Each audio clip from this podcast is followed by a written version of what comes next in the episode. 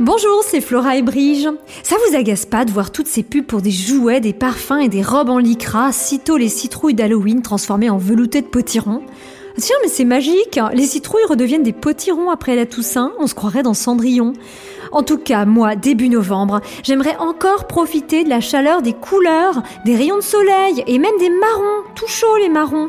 L'automne, c'est fait pour dire doucement au revoir à l'été.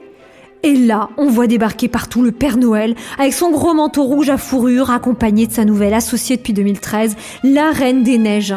Bah oui, hein, sans elle, avec le réchauffement climatique, le Père Noël, il arriverait même plus jusque chez nous. Ça fait froid dans le dos. Hein.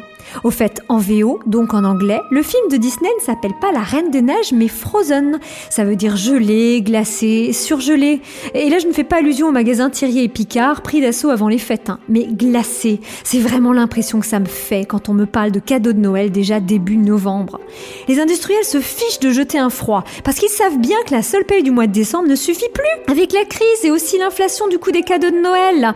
Et oui, maintenant à 8 ans, si ton Père Noël à toi a de l'argent, il t'offre tablette, plus une poupée Barbie.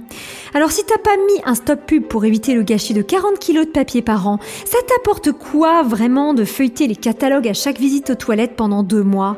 Tout ça pour que le 24 décembre à 16h30, tu te retrouves à courir au centre commercial, acheter n'importe quoi, avec une immense gratitude et un flocon de culpabilité pour la caissière qui, elle, est loin d'être aussi emballée que les cochonneries que tu viens d'acheter. Pour elle, le réveillon, ce sera en pantoufles. Ah tiens, comme Cendrillon, encore elle Alors Disney a quand un remake avec des pantoufles non pas en vert, mais de couleur verte, celle de la nature, pour ne pas oublier le vrai cadeau qu'on devrait tous faire à ses enfants.